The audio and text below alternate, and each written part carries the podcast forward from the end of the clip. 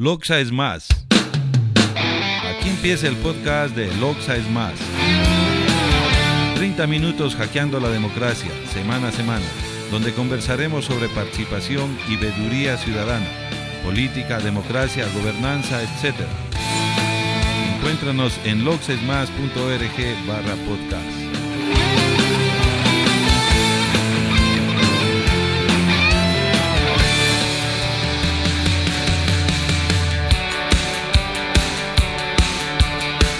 Bienvenidos, ya estamos en el sexto episodio del podcast de Loxa es Más.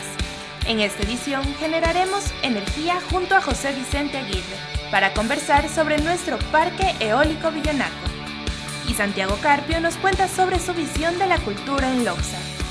Pero arrancamos con veduría, conversando con el concejal Patricio Valdivieso en Concejal Yo voté por usted.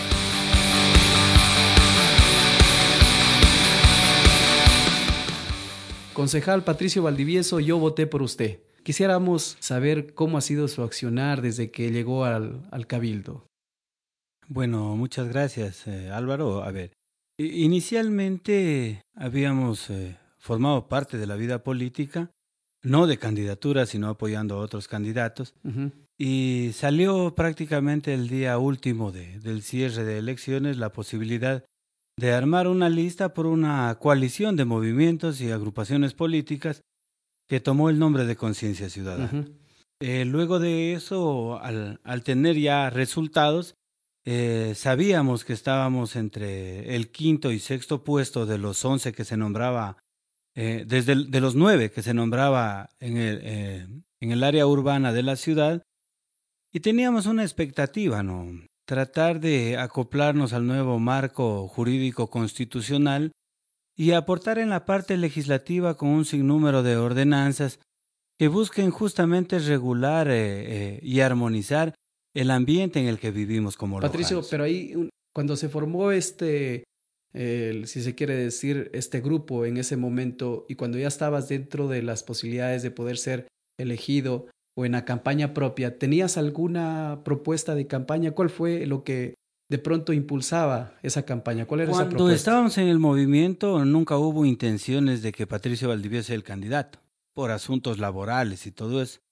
Sin embargo, por conocer un poco del tema electoral y por la profesión de abogado que tengo, ayudé a hacer eh, los planes de trabajo a todos los candidatos a las concejalías a nivel de los 16 cantones de nuestra provincia toda vez que el tema lo tenía bastante claro, ¿no?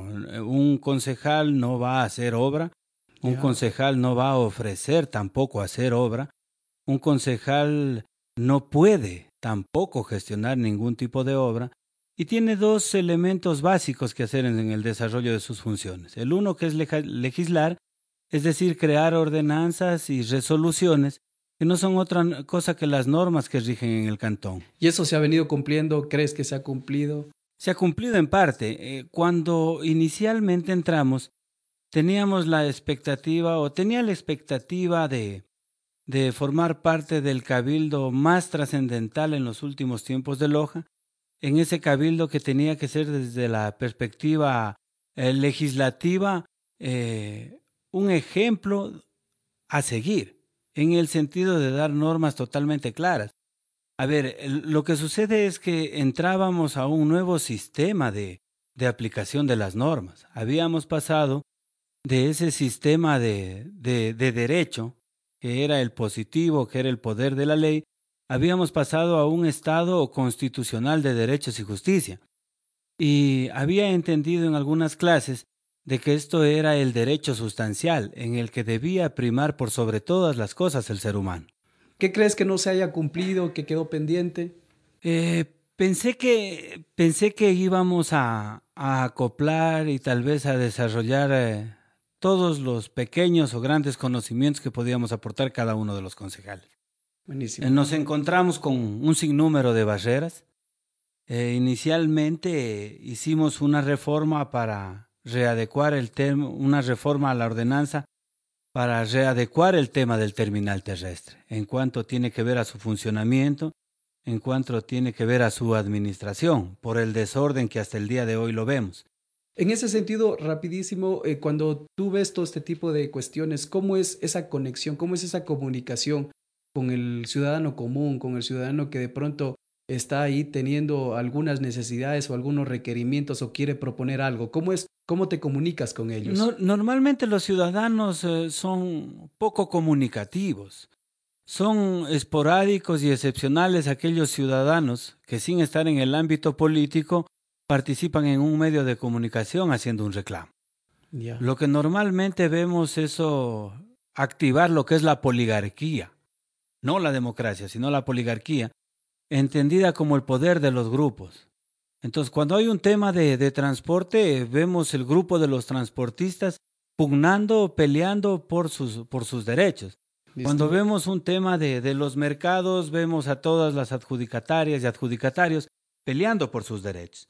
Entonces, lo que decíamos en el tema del terminal, lastimosamente después de haber trabajado con Joana Sarmiento y Darío Loja, eh, esta ordenanza, después de haberle dedicado, dedicado varios días, encontramos una traba en el, en el municipio, en el que en el cabildo se dijo no hay que socializar nuevamente. Eso sucedió tres o cuatro veces, a tal punto que la quinta vez ya cuando lo íbamos a tratar, uno de los representantes del transporte le pasó a un concejal una hoja, eh, sin firmas ni nada por el estilo, y decía, bueno, aquí hay reclamos, que todavía tenemos que ir a socializar. Mandaban a socializar la quinta vez, lo que simplemente era trabar ese trabajo legislativo. Se quedó truncada y han pasado más de tres años y, se, y, no se ha retomado ese tema. Entonces son los poderes fácticos también los que no han permitido que desde la perspectiva legislativa del cantón se avance. Eh, en redes sociales tú te mueves muy bien también, te comunicas por ahí con la... a ver, eh, no era amigo de las redes sociales. Es más, este, no, no había manejado ni tampoco lo manejo muy bien, ¿no? Sin embargo, hace más o menos un año y medio, eh, entendí que era necesario comunicarnos en eso. Al principio, gracias a un amigo, había abierto una página web. ¿sí? Duró el primer año, pero vimos que no era, digamos, tan eh, un sistema que servía como para comunicación con, con toda la ciudadanía, ¿no? O con gran parte de la ciudadanía. Luego entramos al tema del Twitter que lo encontramos un poco más serio, toda vez que los comentarios eran de que eh, el Facebook sirve para más muchachadas y todas estas cuestiones. ¿Y has recibido críticas? ¿Y cuál sería alguna que A ver, pero luego pasó, luego pasó y luego pasó y, y, más o menos tengo el Facebook alrededor de un año, dos, un año, cuatro meses. Ah, ok. Y ese me sirve para estar en contacto con la ciudadanía en forma permanente, para recibir críticas, para recibir criterios, observaciones y hasta recomendaciones. Pero ¿recuerdas alguna de las mejores críticas que hayas tenido, alguna positiva que hayas tenido a través de estos medios? Bueno, hay bastante crítica positiva, ¿no? Sugerencias de, de la ciudadanía en el sentido de hacer por lo general el reclamo de su sector.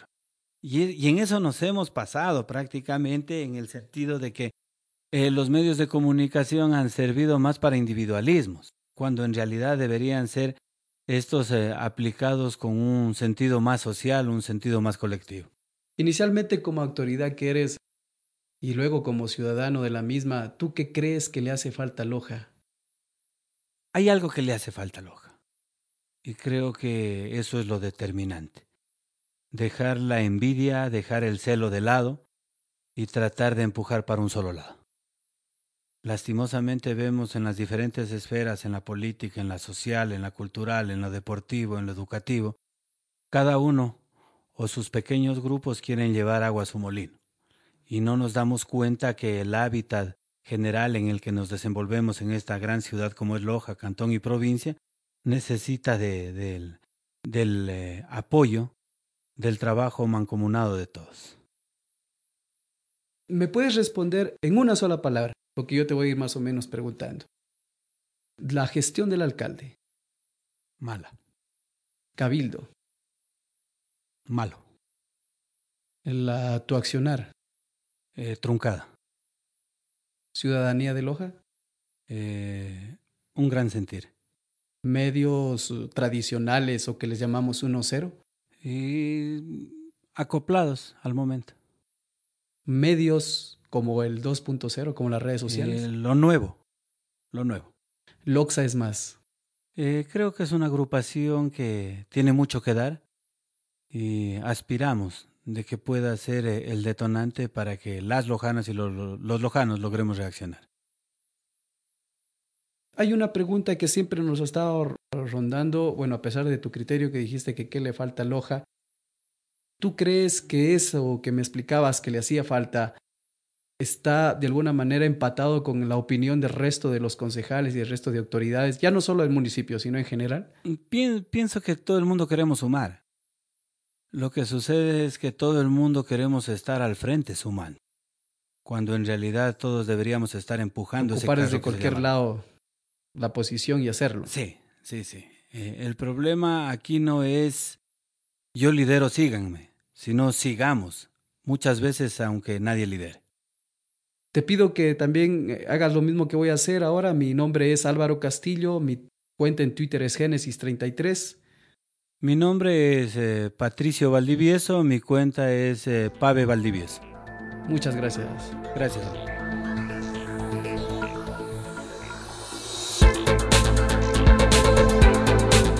Hola, soy Ana Cristina Malo. Me encuentran en Twitter como Ana Cris Raya Bajo Malo.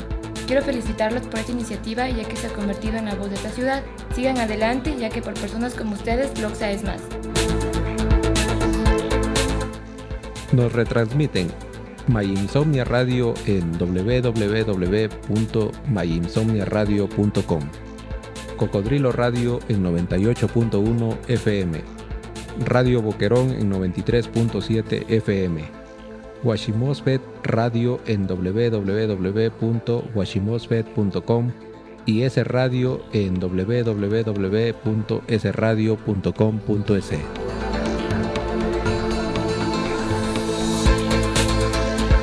A continuación, Yalile Loaiza, arroba Yali-Loaiza, conversa con Santiago Carpio, arroba Santiago Carpio R. Él nos cuenta amigablemente, como buen loxano, sobre cómo ve la cultura en la cuna de artistas. Bueno, nos encontramos con Santiago Carpio, un actor 100% lojano que, nos que realmente ha llevado el nombre de Loja a conocerse a nivel nacional con diferentes actividades. Santiago, bienvenido a este podcast de Loxes Más. Queremos conversar contigo acerca de todo lo que se refiere a arte y cultura. ¿Cómo, cómo fue primero, cómo nació en ti el ser artista? Bueno, yo creo que, el hecho de ser artista está en mí desde muy pequeño. Mi mamá dice que yo mismo animaba mis cumpleaños, que no era necesario que ella organice absolutamente nada, no que desde los 6, 7 años yo hacía absolutamente todo, dice, yo me despreocupaba de eso. Y creo que ahí se vio un poco en mí el, el apego por eh, un poco de, la animación, del hecho de hacer fiestas de disfraces y disfrazarme, tratar de caracterizar. Creo que va por ese lado el hecho de, mi pasión por la actuación. Tal vez no me di cuenta tan temprano, me di cuenta muy tarde, exactamente cuando César Carminiani hizo la película de Matilde Algo de Procel. Cuando yo oí el clic de la cámara de él, fue el gancho, dije, esto es lo que yo quiero hacer toda la vida, cuando vi que la cámara, la cinta de cine corría. Entonces, eh, creo que ese fue el gancho perfecto para decir, yo necesito estudiar esto, ¿no? No fue mi afán en ningún momento ser famoso ni conocido, sí. Eh, siempre he pensado que la gente tiene que estudiar, tiene que especializarse y de ahí sí las cosas se van dando por añadidura. Así que eso fue lo que hice, tratar de buscar dónde estudiar y profesionalizarme. Luego de la película de Matilda Hidalgo, ¿cómo fue esta evolución en convertirte en lo que ahora eres, un actor que es reconocido nacionalmente y es orgullo lojano? Bueno, yo creo que eh, el proceso ha sido, ha sido largo. Yo me fui hace siete años de Loja, eh, realmente digo siete años y parece increíble. Todavía me acuerdo cuando me subí en el bus en el terminal, mi familia lloraba eh, despidiéndome y ha sido un proceso que no lo he buscado, simplemente se ha ido dando poco a poco. Creo que caí en el lugar preciso, en el momento perfecto. Todos mis profesores en el ITB, que es el lugar donde yo estudié, ya estaban en televisión, ellos se encargaron como de irme formando, e irme enganchando a los diferentes medios de comunicación. Entonces, eh, pienso que es, es, es depende mucho dónde estás en ese momento, ¿no? Yo creo que caí en el momento perfecto, en el lugar preciso, y eso me ayudó mucho. Obviamente viene acompañado del talento, que creo que, que mucha gente, eh, eh, de hecho, tiene o mucha gente carece. Entonces, no, yo nunca pude llegar a hacer lo que tú estás haciendo. A lo mejor es por varios factores. Pienso que tiene todo, todo tiene que venir de la mano, ¿no? El talento con la, con la preparación. ¿Tú qué crees que le falta a Loja para avanzar y desarrollarse en cuanto a temas culturales? Ciertamente, Loja es cuna de artistas, pero ¿crees que falta algo más? Yo creo que nos falta mucho creer que realmente somos una ciudad cultural. Nos hace falta eh, asistir a los eventos, no solamente pasar por las estafetas públicas, ver los afiches, ver lo que está pasando en, las noticias, lo que, los eventos de las agendas culturales. Nos hace falta dejar de ser oyentes y ser más participativos. Eh, yo que recientemente tuve la oportunidad de traer teatro a nuestra ciudad, evidencié más de frente lo que toda la gente me decía, ¿no? O sea, la gente no va a, los eventos, no va a los teatros, no va a los conciertos, tenemos una sinfónica maravillosa, tenemos eventos de danza siempre. Entonces sí se ve que hay cultura, pero nos falta apoyar justamente eso asistiendo, ¿no? Eh, lo chévere del artista es que te vayan, te vayan a ver y te aplaudan en, el escenario. Eso es lo, lo, que a ti te llena realmente, no la cantidad de gente que haya, no la cantidad de dinero que pagues por, por ir a ver eh, un espectáculo, sino realmente sentir el aplauso de la gente. Entonces nos hace falta ser mucho más participativos, ¿no? dejar de leer solamente lo que hay en las estafetas e ir a los teatros, a los eventos en general, no solamente al teatro eh, por actuación, sino a la música, a la danza en general. ¿Crees que hay algún estereotipo en cuanto a los artistas? Por ejemplo, el hecho de que digan, no quiero que mi hijo sea bailarín, tiene que él ser un profesional, tiene que ser un abogado. ¿Crees que existe todavía eso en nuestra ciudad? De hecho, sí, yo lo viví, yo lo viví, es decir, mi papá me decía, bueno, primero gradúate, trabajo un año, eh, yo estudié arquitectura de interiores y escenografías como, como primera carrera, entonces yo para irme a estudiar en Guayaquil tuve que primero graduarme, o sea, acelerar mi tesis, y mi papá me decía, no, no, ¿para qué te vas a ir? Primero trabajo un año, produce algo y de ahí te vas. Le decía, no, papá, se me va a pasar los, eh, los años, yo quiero irme a estudiar esto, realmente lo que me gusta.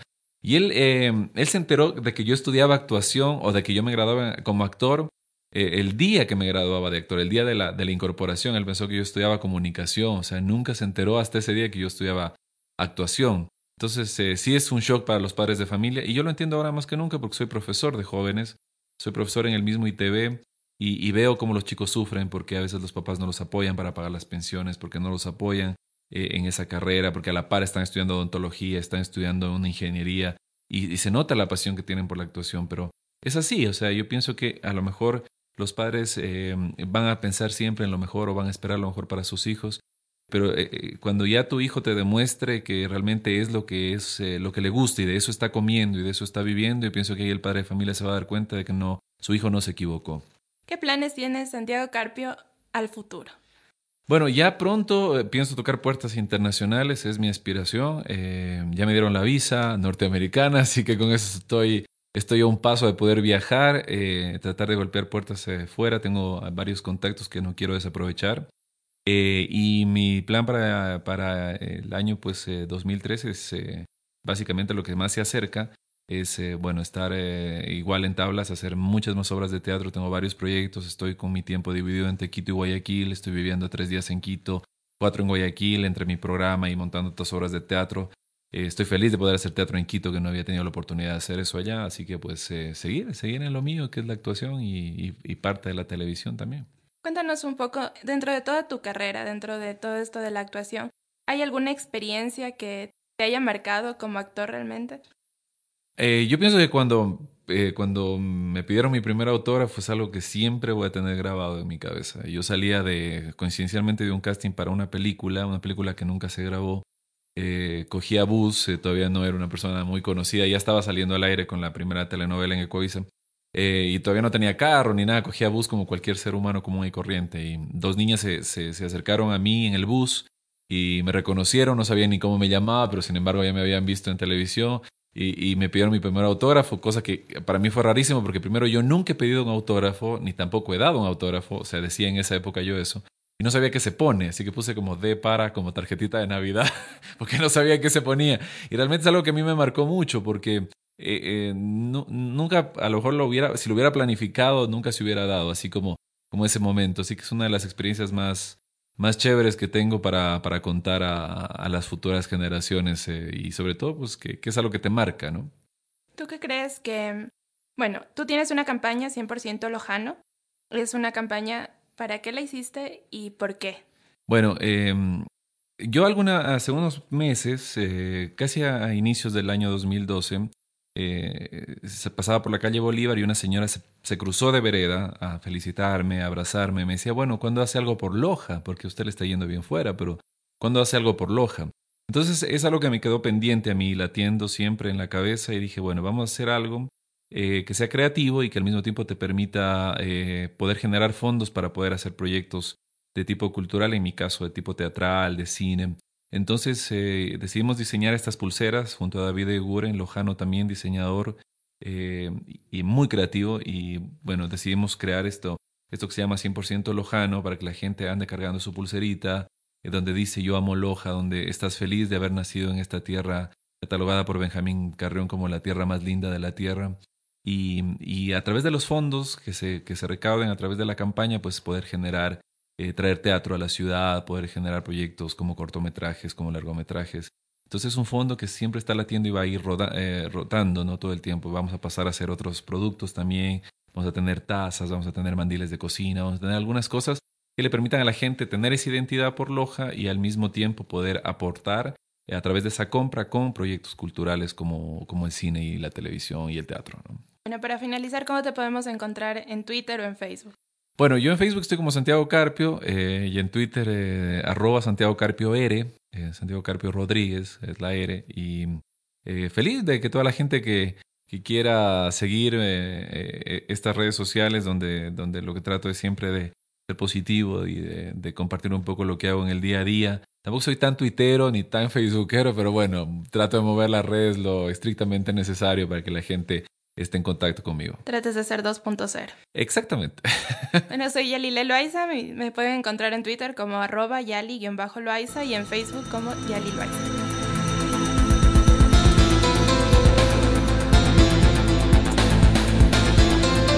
¿Te gusta este podcast? Recomiéndalo a tus amigos a través de las redes sociales con la etiqueta T01E06, compartiendo en el enlace logsesmas.org slash podcast y luego haciendo clic en recomendar a tus contactos. Al hacerlo, entras automáticamente a participar en el sorteo de camisetas y otros premios. Anunciamos al ganador del episodio anterior en base al sorteo. La camiseta va para Alexander Sánchez de la cuenta arroba alexanders-0. Felicidades, pronto te contactaremos. Suerte para los nuevos participantes. Parque Eólico Villonaco. Que son gigantes Sancho, que son gigantes. Loxa Cuna de Quijotes. José Vicente Aguirre al conversar con Malena González, arroba Eli, nos relata detalles de esta Quijotada. Es un gusto tenerte, José Vicente, aquí en el podcast de Loxes Más. ¿Cómo nació el sueño de construir el Parque Eólico Villonaco? Esta fue una locura que iniciamos aproximadamente en el año 2002. En ese año la podríamos catalogar como una locura, ¿no? Eh, muy criticada eh, por mucha de la gente de aquí Loja, ¿no? Al principio no había, había barreras de credibilidad muy grandes al, al tratar de desarrollar un proyecto eólico, ¿no? Pero en definitiva, realmente muy contentos ahora que ya realmente es una es eh, una realidad el proyecto Eólico Villonaco. ¿Cómo arrancamos eh, justamente? Eh, en la universidad yo estuve haciendo una tesis de grado con respecto a energías renovables dentro de la granja Villonaco de los maristas de la Universidad Técnica Particular de Loja. Y ahí fue donde prácticamente me tocó entrar a evaluar una aerobomba que habían instalado arriba. Y realmente cuando llegué a ver la aerobomba ya no había nada de aerobomba, o sea, la aerobomba, las aspas de la aerobomba habían salido volando. Y fue justamente cuando nos comenzamos a, dar cuenta de que había un gran potencial eólico en, en esa zona, ¿no? Esto sumado a la necesidad del Consejo Provincial de Loja en ese tiempo de desarrollar un proyecto de aguas subterráneas y de buscar sostenibilidad al proyecto, por el tema energético analizamos justamente arrancar con, un proyecto de sostenibilidad que lo financió la Corporación Andina de Fomento en el, en el año 2002. Eh, realmente de eso tuvimos eh, tropiezos muy grandes al principio porque fuimos al INAMI a tratar de conseguir información con respecto a dónde podíamos hacer un parque eólico y realmente los técnicos no tenían mayor información. Pero lo que hicimos fue ir un poco a lo que era la historia de Loja, ¿no? A lo que llamaban los guairapungos en Quichua, ¿no? Que querían decir puertas del viento. Así que luego que habíamos fracasado recorriendo con técnicos del INAMI toda la provincia de Loja buscando sitios, llamamos a la gente de mayor edad del gobierno provincial de Loja y justamente ellos nos ayudaron a identificar los puntos que históricamente se conocían como guairapungos, ¿no? como puertas del viento. Así que hicimos un listado de 18 guairapungos en la provincia de Loja, de los cuales seleccionamos 6. Hoy los 6 son grandes proyectos que nos dan la posibilidad de decir que estamos liderando el tema de desarrollo eólico en el país. Podemos decir que somos los líderes en el tema eólico en el país y esperamos que Loja se constituya como el líder también en la parte de aprovechamiento solar fotovoltaico en el Ecuador. Qué bueno, José Vicente. Y es importante destacar que Loja siempre se ha destacado por ser una ciudad eh, ecológica y siempre pionera en este tipo de proyectos, ¿no? Como lo fue lo de la basura, el reciclaje y ahora en producir energía eh, limpia. Este parque eólico da mucho beneficio a la ciudad. ¿Puedes contarnos algo acerca de eso? Loja estaba categorizado como una ciudad verde. Tenemos que volver a impulsar este, este asunto. Lo que sí puedo decirte una cosa, con, con, el tiempo lo que hemos hecho luego de volver, el proyecto Bionaco tuvo un retraso prácticamente del 2005 al 2010, pero ahora Bionaco es una realidad. Y lo que sí te podemos decir, hemos comprobado una hipótesis. Loja es la provincia que más sol y más viento tiene que en todo el resto del Ecuador. Y eso es lo que tenemos que aprovechar y vender. O sea, podemos constituirnos en la, en la, en la, en la capital de energías renovables del país. Entonces, en definitiva, eso es lo que tenemos que recuperar, como tú lo has dicho, teníamos eh, un sistema de, de, manejo de la basura, un modelo de manejo a nivel nacional, ahora tenemos el, primer parque eólico, pronto tendremos los primeros proyectos solares aquí en Catamayo a menos de 30 minutos y definitivamente tenemos que ver que eso tenemos que posicionar los lojanos, tenemos que trabajar por tratar de ser eh, definitivamente la punta de la lanza sobre el resto de, de ciudades en lo que es eh, energías renovables, en lo que es medio ambiente, ¿no? Cuéntanos, José Vicente, acerca de los beneficios del proyecto eólico para la provincia y para el país. Bueno, en definitiva hay que ver que Villonaco es el primer proyecto eólico que se desarrolla en el país. La tarifa actual en el país eh, es de 9.31 centavos de dólar, pero el proyecto eólico Villonaco, pese a que tiene una inversión de alrededor de 41 millones de dólares, estamos hablando que le ahorra al Estado alrededor de 13 millones de dólares en el uso de combustibles, sin tomar en cuenta la contaminación que existe si lo comparamos con un proyecto térmico, ¿no? Con un proyecto que está contaminando como puede ser una central termoeléctrica, ¿no? Entonces estamos hablando que es un proyecto que prácticamente es sostenible por sí solo y adicionalmente existen muchos beneficios alrededor de este, como son los temas eh, sociales en este caso, el impacto turístico que va a tener este primer proyecto eólico en el mundo en altura a 2.700 metros sobre el nivel del mar y en definitiva eso es lo que tenemos que, que estamos trabajando alrededor fortaleciendo capacidades locales para que aquí puedan salir técnicos que puedan tratar de desarrollar otros proyectos en los países de la comunidad andina. Y adicionalmente, como lo hemos dicho, consideramos que primero, un proyecto que se sostiene por sí solo y adicionalmente conlleva beneficios ambientales y sociales muy, muy buenos para la ciudad y provincia de Loja. Ahora cuéntanos, ¿qué viene después de Villonaco?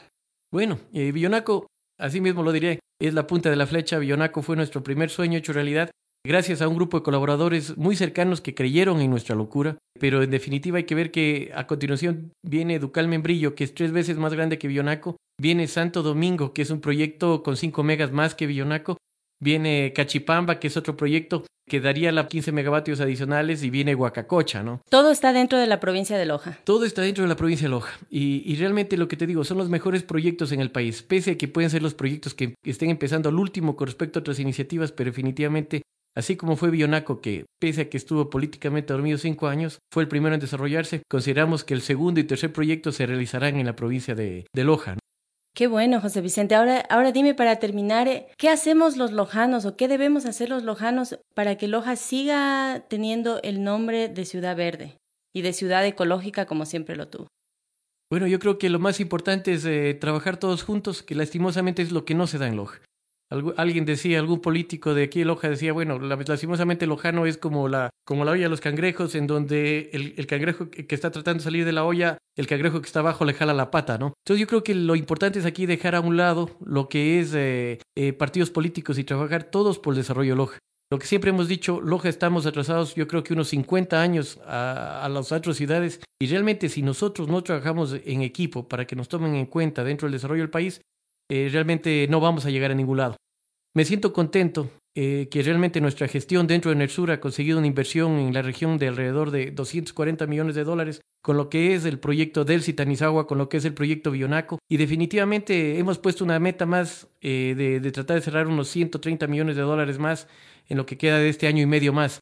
Y consideramos que lo vamos a lograr. Pero por eso necesitamos un Loja unido y realmente en eso sí sabemos que si ya está la meta puesta, lo vamos a lograr. Qué bueno, José Vicente. Ha sido un gusto tenerte aquí en el estudio de Loxes Más, en el podcast. Mi nombre es Malena González. Mi nick en Twitter es MaggieLIGG. José Vicente Aguirre. Mi Twitter es arroba José B pequeña Aguirre. Y estoy a las órdenes en, en Twitter. Loxa es más.